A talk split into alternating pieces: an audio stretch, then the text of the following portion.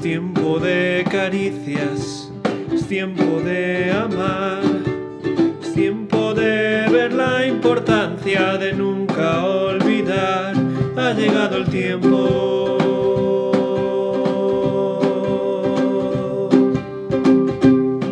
Por eso Companion quiere compartir contigo el pan de Dios para tu alma. Dice la palabra de Dios en Lucas 8:50. No temas, cree solamente y tu hija será salva. Me imagino que los que sois lectores asiduos de la Biblia ya habéis reconocido el pasaje en el que se encuentran estas palabras. Se trata de la historia en la que Jairo, un principal de la sinagoga, se acerca a Jesús para pedirle que vaya a su casa, porque su hijita de 12 años se está muriendo. Por el camino la multitud hace su paso lento y difícil. Y para colmo se acerca una mujer enferma y desesperada en busca de ayuda. La situación es extrema. La mujer cree que si solo es capaz de tocar a Jesús puede ser sanada, pero hay mucha gente que se lo impide. Finalmente consigue acercarse lo suficiente y se produce el milagro. Por supuesto, esto no pasa desapercibido para el Señor, que se para en medio del tumulto a preguntar quién le ha tocado. ¡Ay, Dios mío! Que mi hija se muere y este hombre se para a ver quién le ha tocado, con los apretones que llevamos recibidos todo el camino. Puedo ver a Jairo echándose las manos a la cabeza, deseando arrastrar a la fuerza a Jesús hasta su casa, y por si no tuviera bastante con luchar contra la multitud que demora su paso, Ahora Jesús se para por completo para averiguar algo que es imposible. Me imagino el corazón de Jairo saliéndosele del pecho de angustia. Maestro, por favor, mi hija.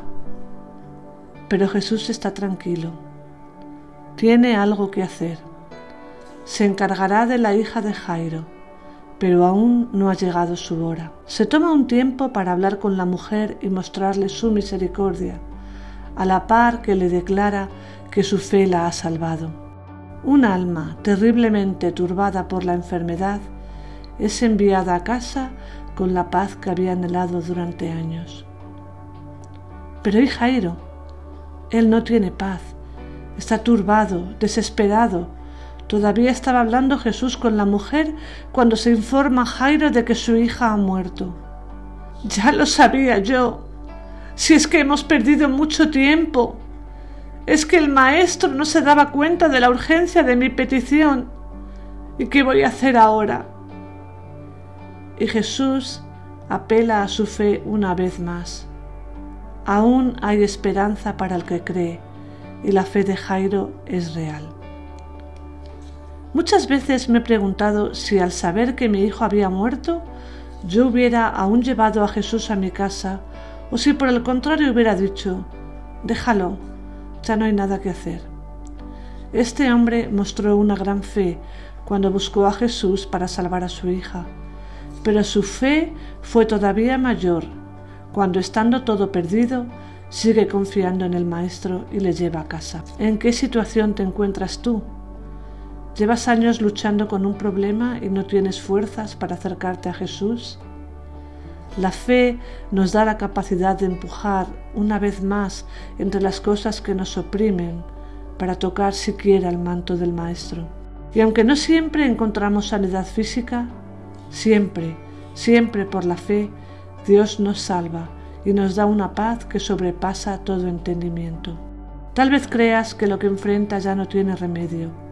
Ten fe, lleva a Jesús a casa y deja que traiga a la vida esa situación que crees que ya no tiene solución.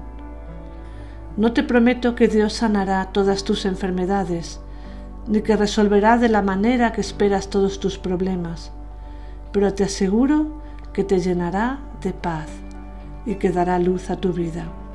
Traerá esperanza a tu corazón, te dará nuevas fuerzas y por el poder del Espíritu Santo derramará vida abundante sobre tu alma.